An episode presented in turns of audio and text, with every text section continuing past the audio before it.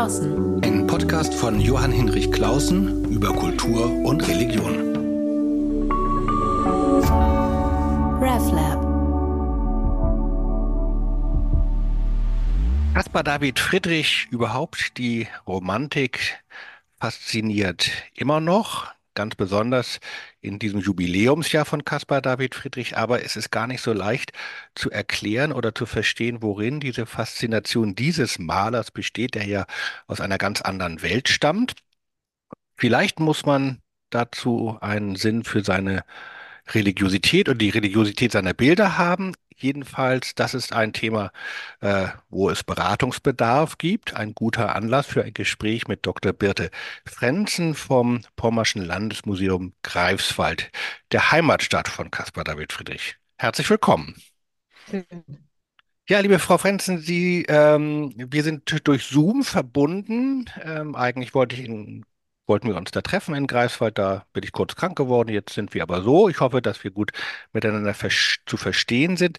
Ähm, sagen Sie doch mal zum Einstieg, was ist eigentlich Ihre persönliche Geschichte mit Caspar David Friedrich? Ist das eine Jugendliebe von Ihnen? Hat sich das entwickelt? Äh, wie sind Sie, wie, oder wie ist Ihre Geschichte mit ihm? Ja, beides, Jugendliebe und entwickelt. Ich muss sagen, dass ich schon als Schüler und Schülerin fasziniert war von diesen Bildern.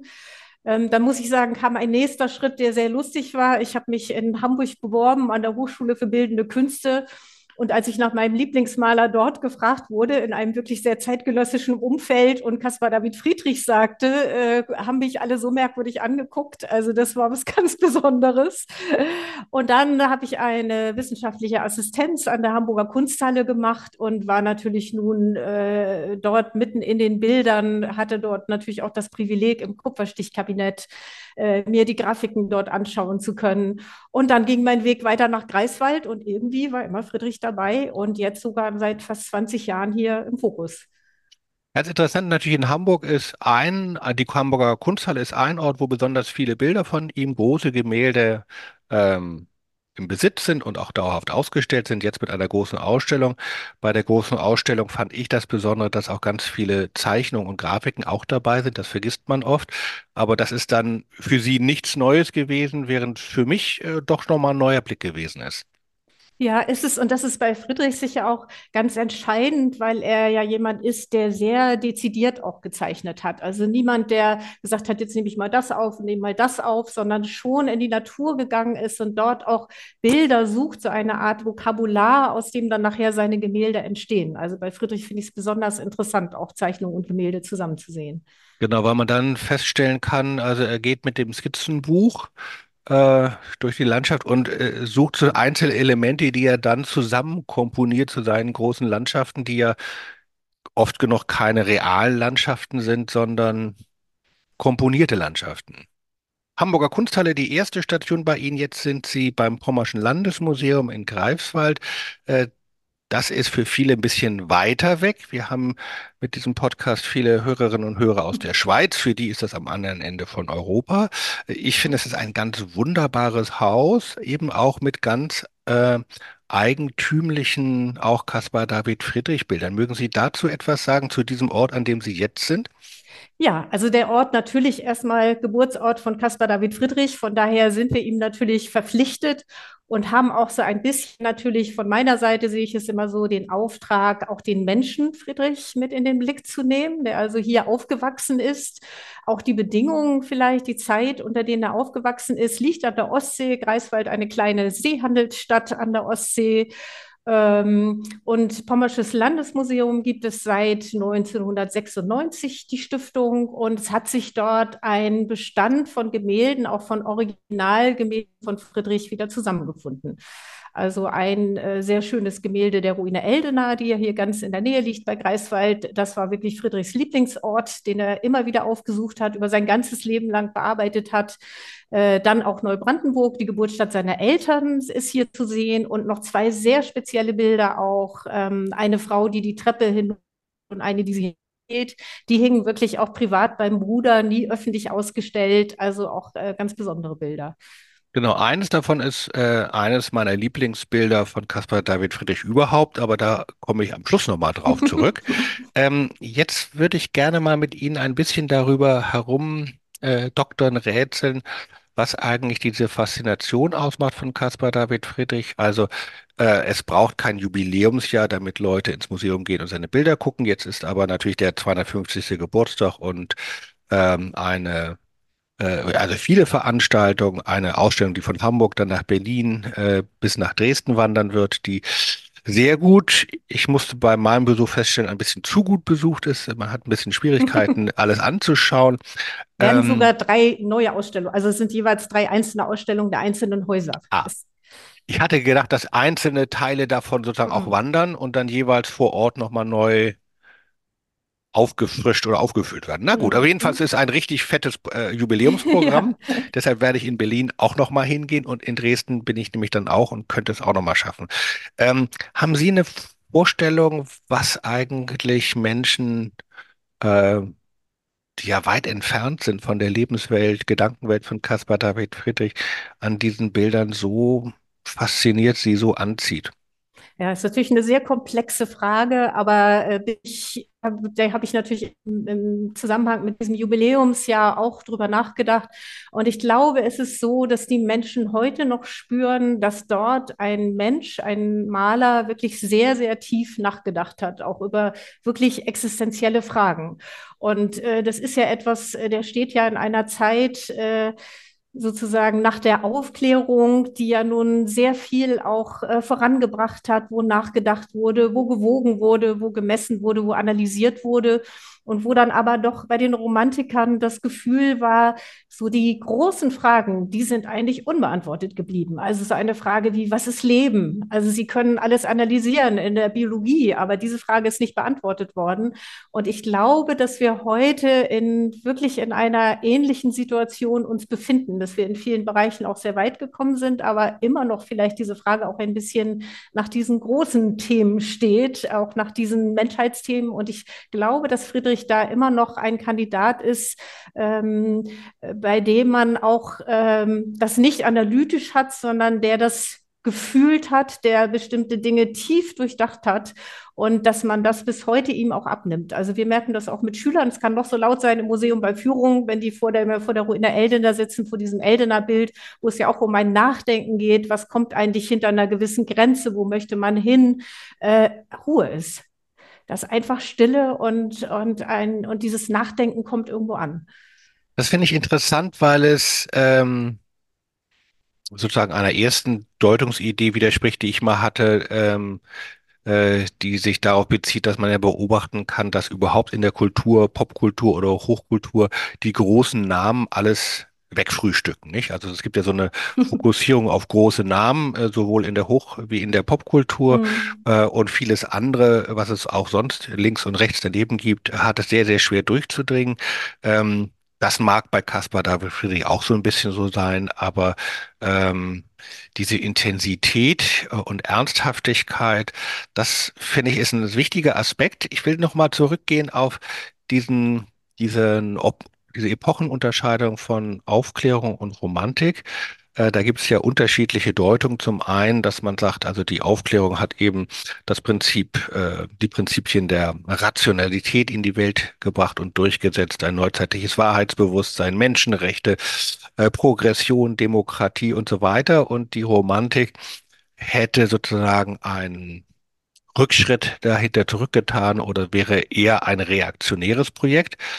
Das kann es auch gewesen sein, aber bei Caspar David Friedrich habe ich den Eindruck, ist die Romantik jetzt nicht einfach ähm, der Versuch, die Aufklärung durchzustreichen, sondern Nein. auf den Schultern oder auf der Grundlage der Aufklärung Fragen ähm, weiter zu traktieren ähm, und zu gestalten, ähm, die von der Aufklärung eben nicht verhandelt worden sind. Also eben nicht antiaufklärerisch, äh, sondern ja, in dem Sinne auch romantisch avantgardistisch. Würden Sie das ähnlich sehen? Ja, also ich würde auch überhaupt keinen Bruch geben äh, sehen. Ohne die Aufklärung gäbe es die Romantik nicht. Also ohne zum Beispiel dieses Denken in die Geschichte und so weiter, da wäre die Romantik gar nicht denkbar. Friedrich äh, ist aber auch jemand, der sowieso immer ein bisschen quer steht, äh, der sich da, glaube ich, auch nicht positioniert hätte, sondern der eigentlich seine einfache, seine, sein Denken selber äh, in eigener Bahn, ohne Krücken, ohne fremde Krücken äh, geht und von daher, glaube ich, mit solchen Fragen sich auch gar nicht so sehr beschäftigt hat, sondern wie gesagt, gesagt, dieses Nachdenken in eigene Bilder umsetzen will. Und das ist eben so interessant, dass er diesen Weg über die Natur nimmt, weil das ist sicher was, was in der Romantik dann ganz neu kommt, dass man eigentlich die gar nicht so neue Konzeption, dieses Buch der Natur wieder aufnimmt. Und er schaut eben wirklich in dieses Buch der Natur und äh, kann dort gewisse Fragen für sich oder sieht dort gewisse Fragen gespiegelt, die er auch hat. Und das ist natürlich eine geoffenbarte Natur, in die er da guckt, die ist geschöpft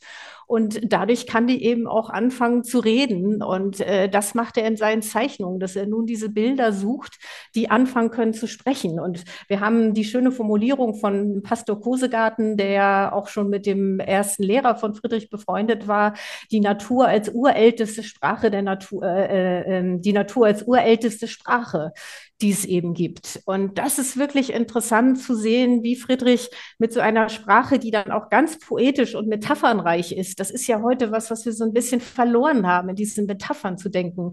Und sie haben bei Friedrich wirklich, so wie die Natur eben auch redet, ganz einfach äh, Metaphern wie der Herbst des Lebens. Da kann man lange drüber nachdenken. Oder mit einem Bein im Grabe stehen. Er hat ein Bild, da, da geht ein Fluss im Meer auf und Sie sehen wirklich vorne jemanden mit einem Bein im Grabe sitzen. Also solche Dinge kommen da vor. Oder Sie stehen an einem hohen Ufer. Was haben Sie da? Hohe Gedanken. Also ich glaube, diese Dimension muss man da wieder vorholen. Und das ist aber auch die Dimension, die auch heute noch viele Leute eben ansprechen kann über diese Bilder, wenn sie gestaltet sind. Das finde ich interessant, weil ähm, es ja eine lange äh, Tradition auch vor der Romantik gibt, dass man die Natur als Schöpfung begreift und als einen zweiten Zugang zum Göttlichen neben der Offenbarung genau. in der Heiligen Schrift.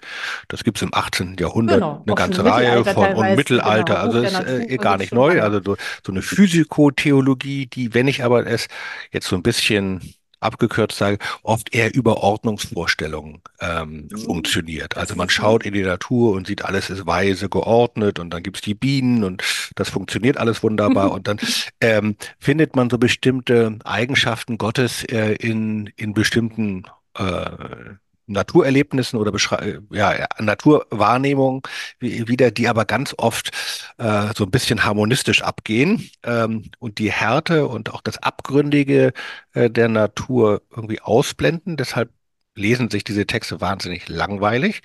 Bei Caspar David Friedrich ist es ja aber so, dass es gar nicht langweilig ist und man sich an diesen Bildern nicht satt sehen kann.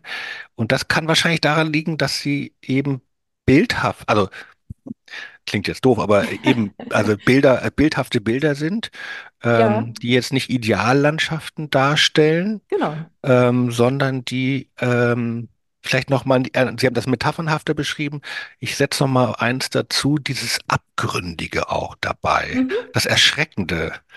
Ja, Finden natürlich, bei Friedrich äh, beides, der ja immer gesagt hat, ich bin einfach, so bin ich von Gott gestempelt und ich kann einfach wunderbar heiter die melancholischen Bilder malen, weil Freunde ihm immer geraten haben, er sollte das doch lassen. Aber genauso hat er sich eben empfunden und kann das in einer Heiterkeit tun, finde ich eine wunderbare Vorstellung. Aber vielleicht nochmal zurück. Ich glaube, es ist äh, ein für einen Maler eigentlich unfassbares Programm, was er sich da gestellt hat. Solche abstrakten Dinge wie Unendlichkeit oder vielleicht auch Abgründe Tiefgründigkeit zu malen. Das muss man sich immer vor Augen führen. Er hat ja auch erst mit 30 sein erstes äh, äh, oder mit Anfang 30 sein erstes Ölbild gemalt. Also er musste auch einen sehr langen Weg gehen. Und er sagt, als er den Mönch am Meer malt, beschreibt er das selber sehr schön und sagt, ich will darstellen das Geheimnis der Zukunft und des Grabes. Klammer auf, ist mir ein Rätsel, wie ich das machen möchte. Hm. Also diesen Weg musste er gehen, wie man sowas darstellen kann. Aber wenn man dann mal anfängt, darüber nachzudenken, wie ein Maler, dann hört sich erstmal an, als ob ein Maler sowas überhaupt nicht äh, bewerkstelligen könnte.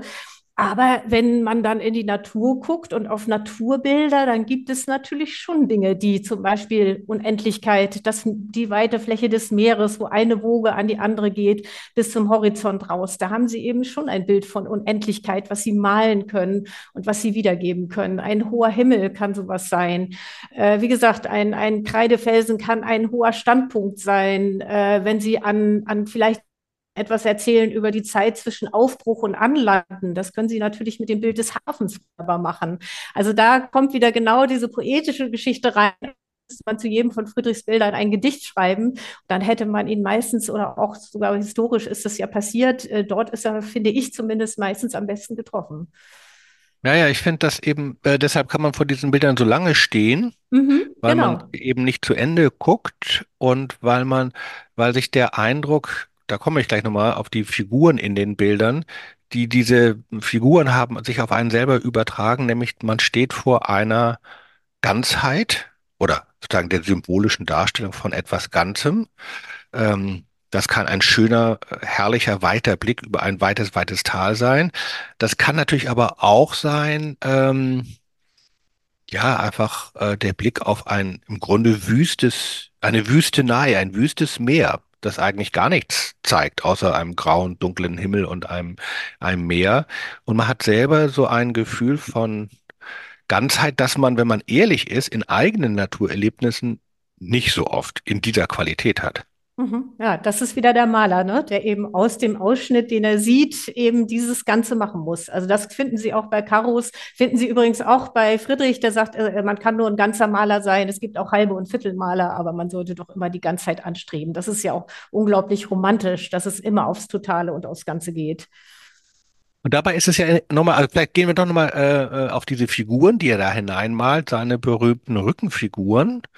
Ähm, welche Funktion haben die? Sind die tatsächlich für mich als Zusch als Betrachter die Tür in dieses Bild hinein oder wie hat er sich das gedacht? Ist ja doch Ja, es, sehr auffällig. es, es gibt natürlich nichts von ihm selber darüber. Er hat nur mal geschrieben, es gibt eigentlich nur eine Äußerung von ihm, die überliefert ist, dass das die Haltung sei, die am wenigsten täuscht.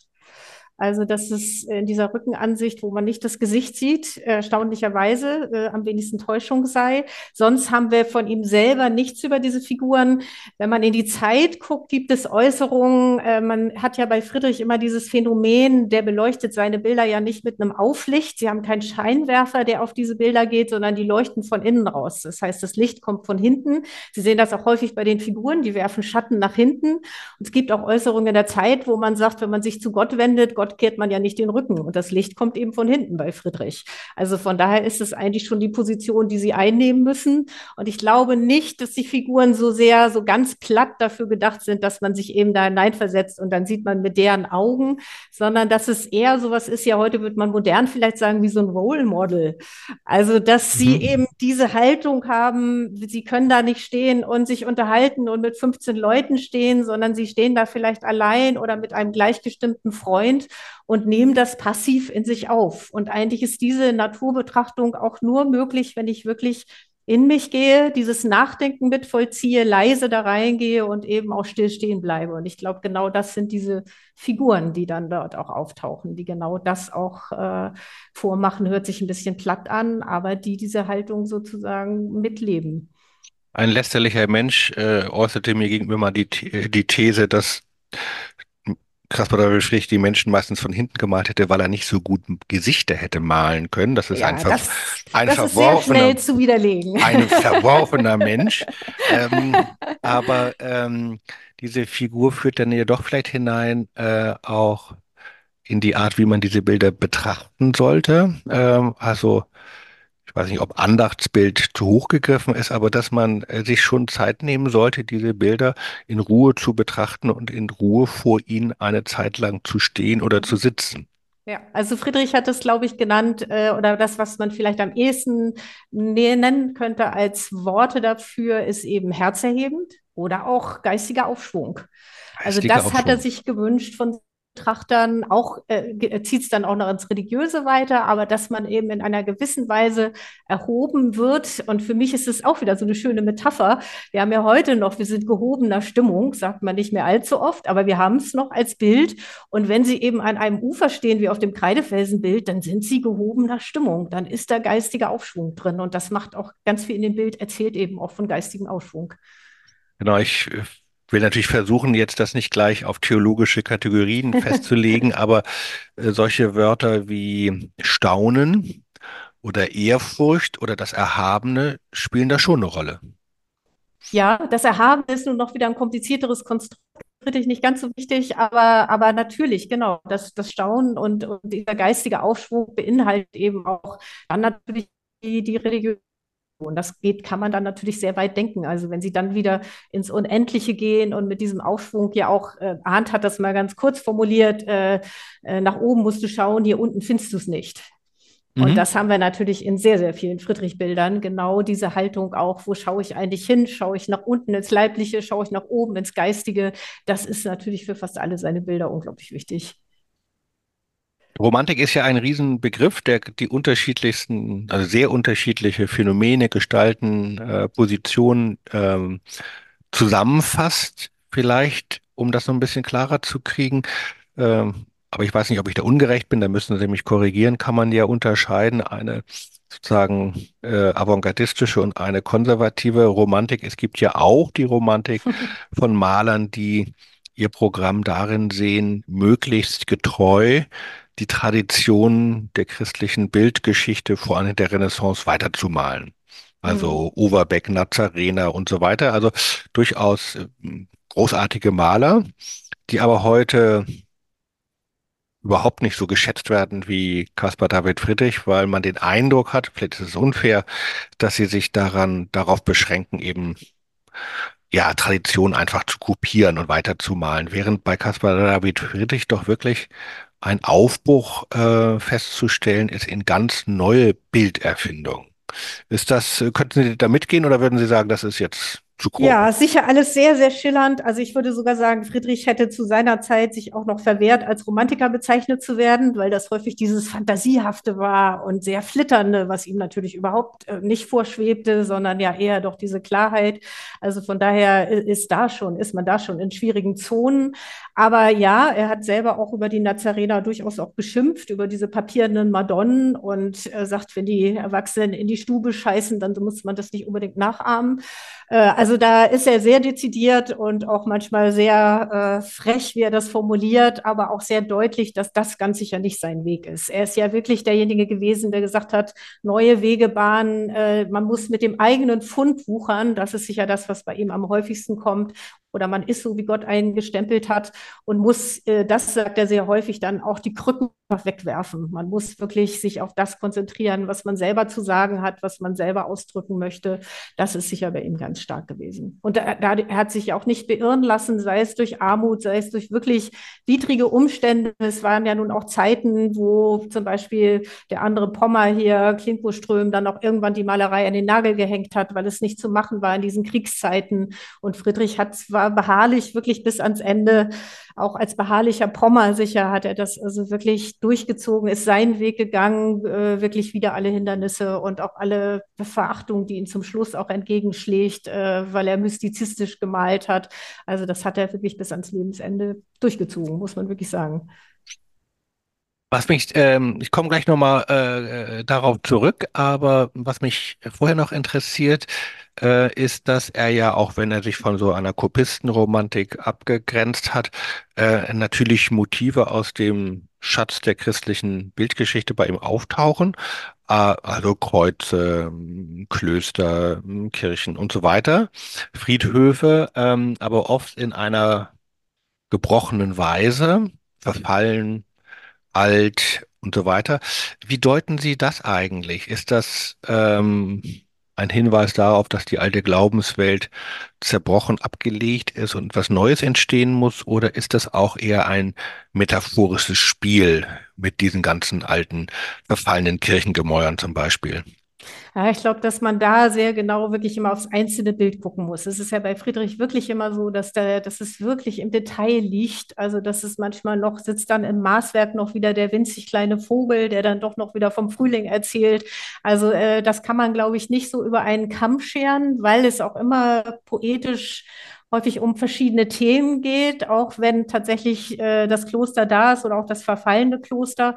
Aber ich glaube, man kann schon sagen, dass in der Zeit natürlich sehr viel drüber nachgedacht wird, auch über die Wiederherstellung des Glaubens. Es gibt von Friedrich auch einen Brief, wo er sozusagen die, die Meißner, die Meißner Kathedrale in Schutt malt und dagegen setzt den protestantischen Geistigen, der dann, Geistlichen, der dann in den blauen Himmel und die weißen Wölkchen schaut. Hm. Also solche Äußerungen haben wir schon. Das schwingt sich ja mit. Da gibt es auch in Neubrandenburg einen Pfarrer, Pfarrer Boll, der auch ein, ein Werk geschrieben hat, auch in diese Richtung. Also das ist sicher was, was in der Zeit liegt. Aber wie gesagt, auch da, glaube ich, muss man sich immer jedes einzelne Bild wieder anschauen. Aber natürlich gibt es dann auch diese Fides-Statue, die dann äh, zerbrochen ist. Oder er malt ja zum Beispiel oder zeichnet äh, die St. Jakobi-Kirche in Greifswald als Ruine, eine intakte Kirche. Also da kann man sicher, knüpfen sich sicher auch viele Gedanken an. Und es ist in der Zeit ja auch so, dass sich das Politische, das Religiöse und so weiter nicht trennen lässt. Das kann man nicht trennscharf machen. Friedrich ist ja in den 70er Jahren immer so politisch gedeutet worden.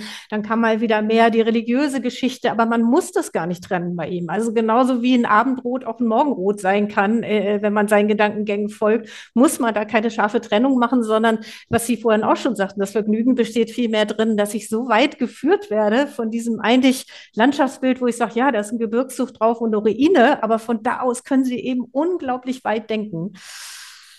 Und auch empfinden, also ich äh, muss mich ja selber, wenn ich mich mit Caspar David Friedrich beschäftige, immer ähm, insofern disziplinieren, dass ich den Theologen in mir nicht überhand nehmen lassen darf, weil es Ja, natürlich dazu reizt äh, und äh, es ist also, natürlich. äh, ähm, also es ist einfach reizvoll, äh, da zu gucken, äh, welche Bezüge gibt es, ähm, ähm, was wendet er wie, worauf bezieht er sich.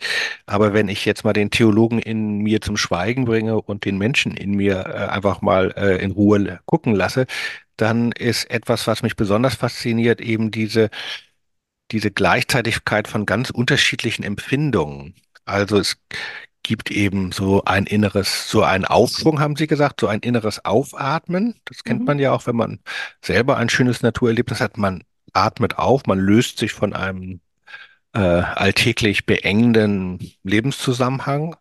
Und dann gibt es aber auch etwas, äh, was ich auch sehr schön finde, dass ähm, diese Bilder Anstoß geben oder auch Raum geben für, für dunklere Gefühle. Also einerseits das Abgründige, das Grauen, das Erschrecken, aber auch so etwas wie Wehmut, was ja oft, wenn man das empfindet, äh, man in der Gefahr ist, es ein bisschen wegzudrücken, damit man irgendwie äh, fröhlich und energisch durch den Tag kommt.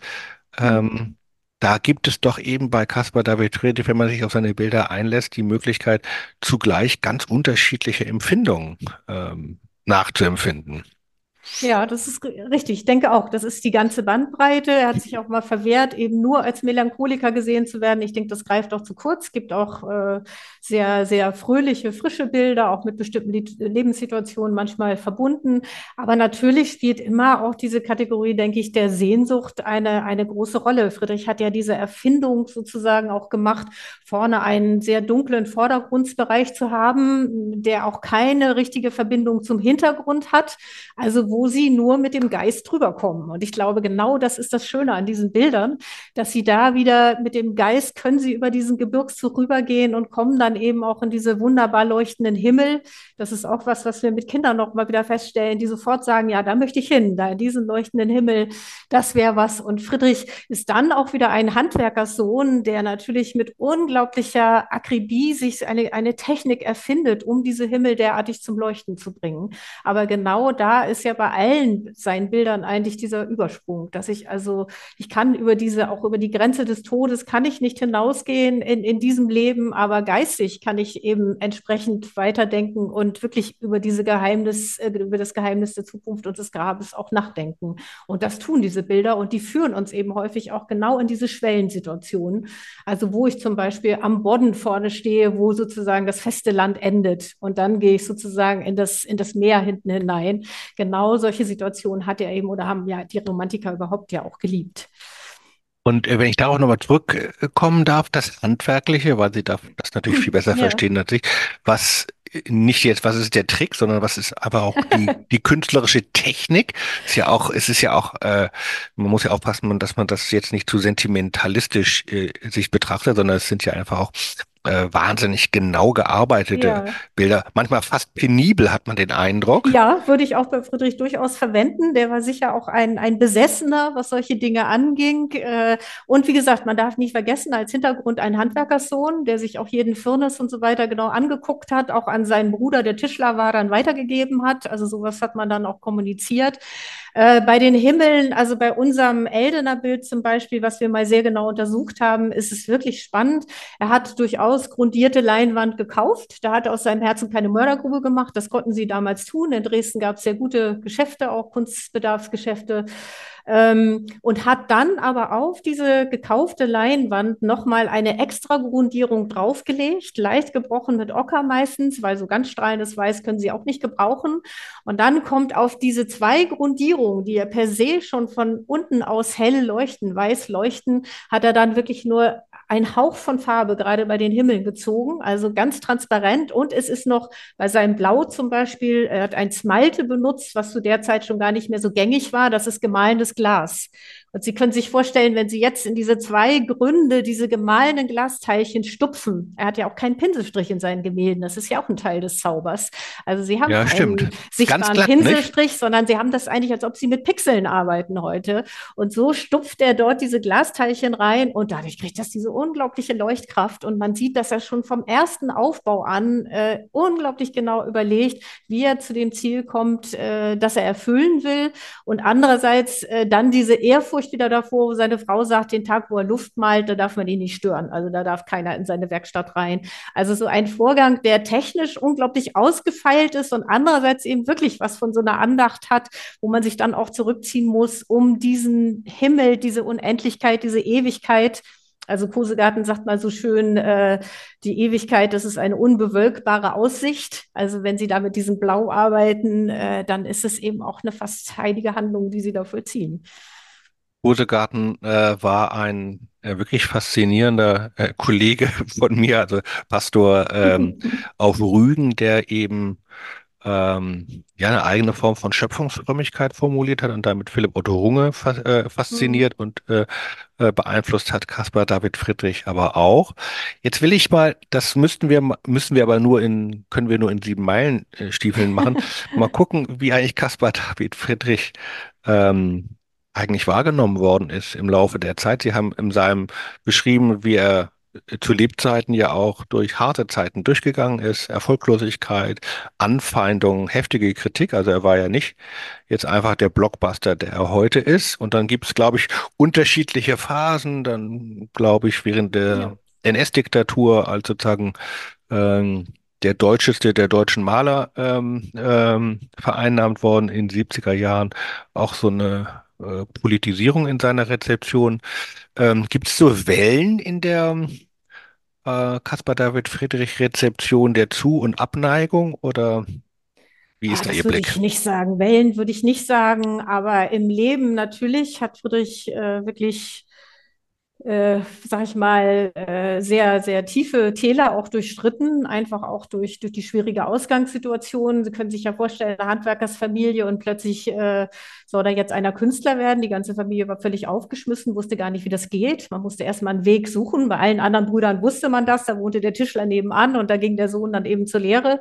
Bei Friedrich äh, war das, war das für die ganze Familie wirklich, wirklich ein sehr schwerer Weg, auch erstmal zu gucken, wie macht man das eigentlich? Hm. wird man Künstler? Auf dem freien Markt sich dann behaupten. dann noch auf dem freien Markt. Friedrich Genau hat ja nie auch für oder sehr selten für Auftraggeber gearbeitet, auch immer gesagt, das klappt auch nicht. Wenn er für auftragsmäßig arbeiten muss, dann kommt einfach auch nichts. Äh, Das hat er also durchaus auch sehr gepflegt und von daher in der ersten Zeit auch wirklich äh, gedarbt und, und hat lange sehen müssen, äh, wie er sich überhaupt über Wasser hält oder beziehungsweise auch gewusst, dass er seiner Familie auf der Tasche liegt ähm, und, und da äh, sozusagen äh, sehen muss, dass er eigenes Geld verdient. Ähm, und dann hat er Phasen in Dresden auch am Anfang, wo er eben auch wirklich von, von Wasser und Brot mehr oder weniger dann doch gelebt hat und erst eigentlich mit den Ansichten von schwedischen Seeufern, also mit diesen Rügenansichten, die nun in Dresden auch durchaus was Besonderes waren, hat er dann die ersten Erfolge und dann so eine Phase, wo er in den 20er Jahren, dann auch 10er, 20er Jahren ja durchaus mit auch vielen Anfeindungen dazwischen aber erfolgreich ist. Und dann kommt eben nochmal zum Ende hin doch die Phase, wo dann auch die Düsseldorfer Malerschule kommt, wo der Realismus mehr geschätzt wird und diese doch sehr tiefsinnigen poetischen Bilder dann auch, äh, sag ich mal, wirklich verschwinden in der Schublade mhm. der Geschichte. Jetzt gucken wir doch nochmal auf die Caspar David Friedrich Begeisterung heute. Äh, einmal beim Publikum, Leuten wie mir und äh, auch bei der Kunst selber. Also beim Publikum selbst haben wir schon ein bisschen ähm, darüber nachgedacht, mhm. was Menschen begeistern kann, äh, in diese Bilder hineinziehen kann. Ähm, in Hamburg gibt es jetzt eine Ausstellung, eine große Caspar David Friedrich Ausstellung, die vor allen Dingen das Thema Natur und Klimawandel sich ähm, äh, vorgenommen hat. Ähm, ich bin da so ein bisschen unschlüssig, weil bestimmt natürlich diese Art von Naturmalerei, Landschaftsmalerei begeistert. Zugleich steht sie ja doch aber in einem großen Kontrast zu dem, wie wir selber heute ehrlicherweise Natur erleben. Ist dann Caspar David Friedrich so eher ein Kontrasterlebnis im Vergleich zu dem, wie wir ja meistens touristisch äh, Landschaften wahrnehmen? Äh, oder gibt es da doch etwas, was sich verbinden lässt? Also ich würde sagen, dass schon so eine Verbindung besteht oder wie so, also eine Kopplung eigentlich wieder zwischen den Zeiten, diese vermehrte Achtsamkeit äh, gegenüber der Natur. Ich glaube, dass da auch äh, sehr viel äh, tatsächlich Caspar David Friedrich wieder interessant wird oder man, man vielleicht auch wieder mehr drauf guckt. Ein bisschen Problem habe ich selber auch damit, ihn nun als Naturschützer, als frühen Naturschützer äh, zu heben, das weiß ich nicht. Wir müssen ja immer noch denken, wir sind ja immer noch in, im, im Heiligen Römischen Reich Deutscher Nationen, doch noch in einer Zeit, äh, in, der, in der die Industrialisierung äh, überhaupt erst beginnt, in den ersten Schritten. Also Friedrich hat auch mal eine Glashütte dann gezeichnet, aber das ist es eigentlich auch schon. Und wir haben ähm, Gaslaternen und so weiter. Das kommt alles erst Ende der 20er Jahre, muss man sich immer wieder klar machen. Wir sind ja nicht in England. Von daher ist, ist da noch gar keine Industrialisierung größeren Stils. Da muss man ein bisschen vorsichtig sein. Und wir haben uns jetzt auch noch mal angeguckt, wenn man immer so sagt, das ist die intakte Natur. Ich würde eher sagen, das, was er möchte, ist eine ursprüngliche Natur. Sagt er auch selber mal, dass er durchaus zum Beispiel Zäune oder sowas weglässt, um tatsächlich auch in diesen ursprünglichen Zustand zu kommen, wo die Natur dann auch wieder anfängt zu reden und was zu erzählen. Aber äh, man muss natürlich auch da vorsichtig sein. Die gab es natürlich zu seiner Zeit teilweise nicht. Also diese weiten Blicke, die er auf Rügen zum Beispiel hat, da guckt er ja über Kilometer. Das war einfach alles abgeholzt. Die brauchten Brennstoff, die brauchten Brennholz und es war eigentlich eine total zerstörte Natur. Und erst danach ist wieder aufgeforstet worden. Deswegen haben sie heute manche Friedrich-Blicke nicht mehr. Okay. Also da merkt man auch mhm. schon, wie vorsichtig man sein muss, das so äh, idyllisch zu nehmen und zu sagen, dieser Rübenblick auf äh, war eben was ganz Idyllisches und da war die Natur noch in Ordnung, äh, weit gefehlt. Aber schon eine, ein Bewusstsein für die Bedeutung und die Schönheit und die Kostbarkeit der Schöpfung, kann man vielleicht durchaus so sagen. Ähm, dass das etwas wert ist, dass das äh, kostbar ist, das findet man in diesen Bildern ja schon ausgesprochen und das, glaube ich, ist etwas, was eine große Resonanz hat bei Menschen, die sich das heute angucken. Ja, das glaube ich auch. Also das da, glaube ich, genau wie ich zu Anfang auch sagte, da gibt es wirklich diesen Punkt, wo sich das trifft und Kosegartner hat ja auch drüber nachgedacht, was ist Schönheit eigentlich und wie kann, wie kann ich Schönheit definieren, die sich ja immer ändert auch. Wir haben ja immer andere Schönheitsideale. Wie kann ich das überhaupt greifen? Und dann ja eine Dissertation schreibt eben zur göttlichen Schönheit Schönheit, die er denn definiert, auch mit diesen Begriffen Harmonie und Leben. Also ich brauche was Lebensvolles. Und da ist Friedrich natürlich total wieder da, dass er sagt, wie schaffe ich das jetzt etwas darzustellen, diese Landschaft, dass sie auch lebendig ist, dass da Luft ist, dass da Licht ist. Und ich glaube, das sind schon Sachen, äh, wo heute auch viele Leute, glaube ich, äh, die das noch, das ist noch zu spüren. Und das ist auch so eine Naturauffassung, die, glaube ich, auch sehr gewünscht ist oder, oder wo man heute sich auch wieder, wo man sich sehnt eigentlich genau in diese Richtung. Also die, auch in, in Ja, ja. Dieser Lebendigkeit. Ne? Also wenn Sie mal beobachten, wie so Licht zum Beispiel, wie Blätter aussehen, wenn plötzlich so ein Licht da durchfällt. Das ist sowas, was Friedrich hier am Ried gesehen hat. Da gab es so großblätterige Pflanzen und wie die dann in Licht und Schatten tatsächlich anfangen, lebendig zu werden und, und äh, vor Augen zu stehen. Und, und dann sehen Sie noch den, hören Sie noch den Wind dazu. Und äh, das sind natürlich Sachen, die die Romantiker ja auch stark beschäftigt haben. Und zugleich, was sowohl bei der Natur wie auch bei der, bei den religiösen äh, Motiven äh, finde ich so stark, dass er äh, sich als ein sinnoffener Maler oder äh, verstanden oder ein Maler, der sinnoffene Bilder gestaltet, wo er den Betrachtenden keine Deutung vorschreibt, äh, sondern sie eher dazu anregt, sich eigene Gedanken zu machen. Kann man das so sagen? Ja, da bin ich immer, da bin ich eigentlich immer, bin ich, stehe ich ganz auf der anderen Seite. Also Ah, sind offen, äh, finde ich überhaupt nicht äh, für diese Bilder nicht, mhm, nicht, äh, nicht den richtigen Begriff. Also es ist so, dass er selber natürlich gesagt hat, und das finde ich auch sehr richtig, das auch beobachtet hat, nicht jeder Betrachter ist immer in der richtigen Stimmung. Also mhm, es kann sein, dass sie einen Aufbruch sehen, Schiffe, die losfahren und sie sind gerade in einer Stimmung, wo sie eher ans Ende denken, dann wird das nicht funktionieren mit ihnen und dem Bild. Äh, das hat er durchaus konstatiert. Aber dass diese Bilder, ich finde das immer etwas schade, diese Bilder als sinnoffen zu bezeichnen, ist zu beliebig.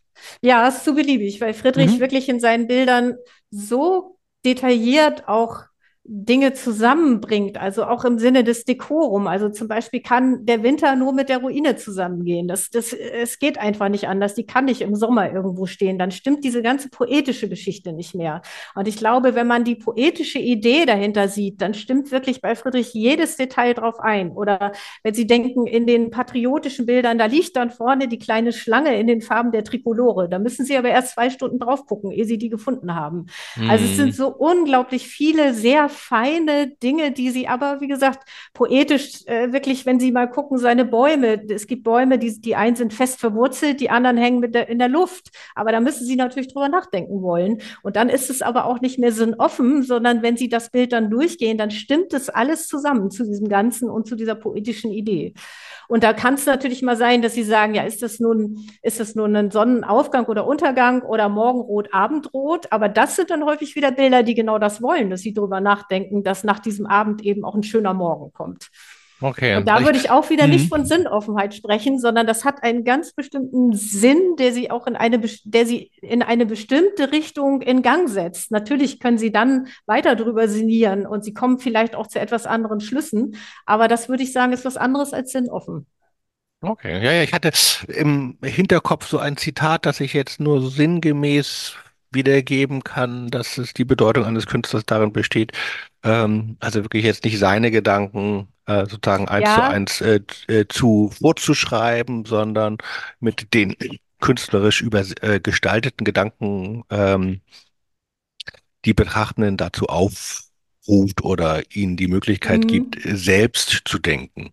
Ja, gibt es auch. Ich glaube auch nicht, dass er als Freigeist, der er war, hätte er das sicher auch nie vorgeschrieben. Aber trotzdem sind die Bilder ja so, er, er drückt ja was aus. Es ist ja ein, ein Gedanke, den er dort ausdrückt. Und natürlich können sie dort auch frei weiterdenken. Aber ich finde es verkehrt, dann zurückzugehen und zu sagen, die Bilder sind absolut sinnoffen. Also Ja, sie gehen in einer bestimmten Richtung los. Und wenn sie Segelschiffe sehen, da setzt er zum Beispiel auch auf den Zeichnungen, schreibt er schon daneben, kommt oder geht ab damit er genau in seiner Bildaussage dann das Schiff setzen kann, was er gerade braucht. Also bei den Kreidefelsen geht eins raus, gen Horizont, eins geht's rein, da geht es immer um zwei Haltungen. Also das ist genau, wirklich so genau gemacht und da finde ich, also wie gesagt, mit Sinn offen komme ich da nicht gut zurecht. vielleicht ist das auch, ein falscher Gegensatz.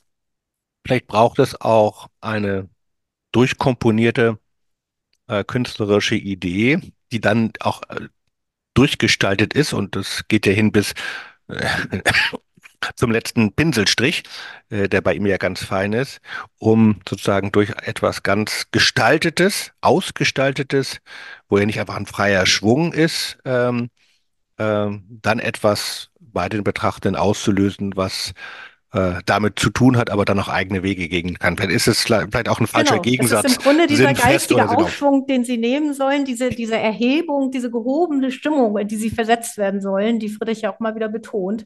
Und die können Sie natürlich, wenn Sie, wenn Sie solche Metaphern haben oder in diese tiefen Fragen reinkommen, dann kann das natürlich bei Ihnen ganz viel auslösen.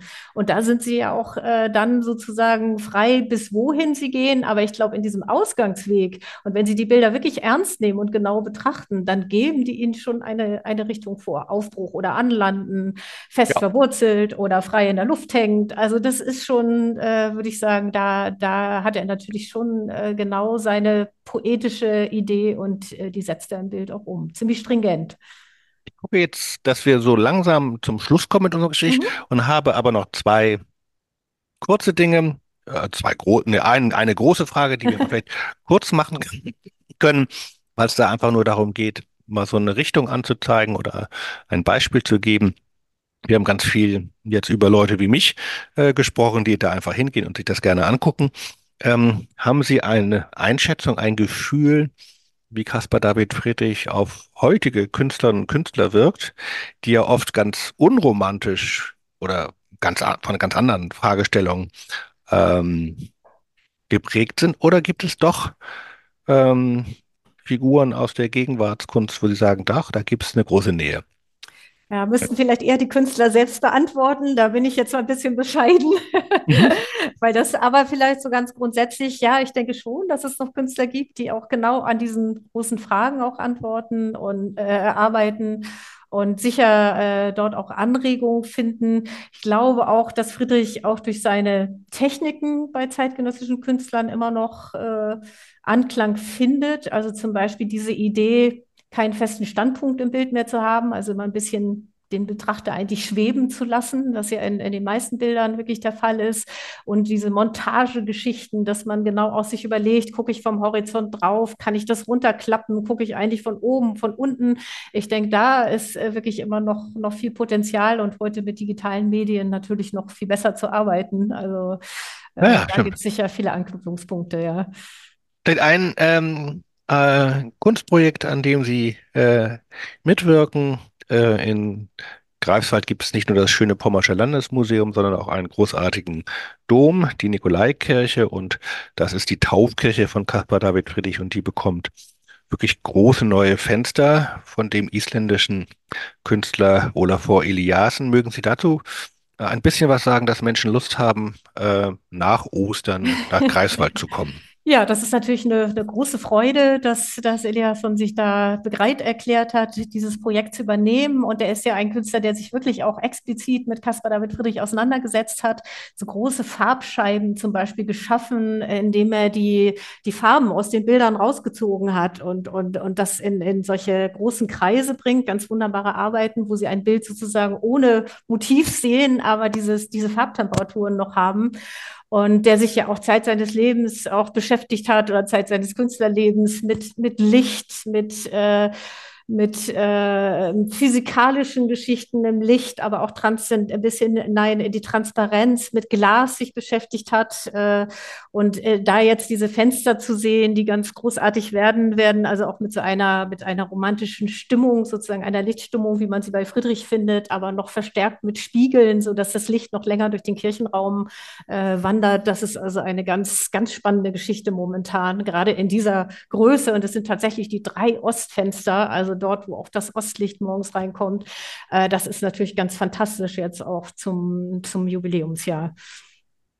Genau, diese Fenster werden ähm, am Ostersonntag enthüllt, eingeweiht der Gemeinde und Öffentlichkeit vorgestellt und sind bestimmt eine tolle, ein toller Anlass, nach Greifswald zu fahren. Das andere ist, und das nur kurz zum Schluss, ob Sie damit, ähm, ob Sie es auch so gerne haben, mein Lieblingsbild, wenn ich das mal so ganz naiv und dumm sagen darf, äh, hängt im in ihrem Museum und ist dieses Bild einer zum Licht aufsteigenden Ja, Frau, also ein ganz kleines Bild.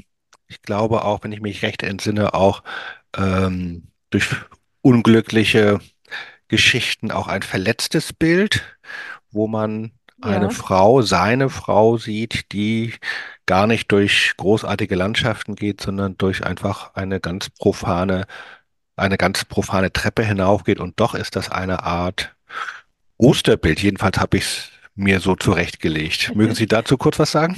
Ja, ein, sicher ein sehr, es ist ja ein wilder Paar. Friedrich hatte oft auch in Paaren gedacht, weil man dann natürlich noch mehr auslösen kann, auch an Überlegungen oder an geistigem Aufschwung.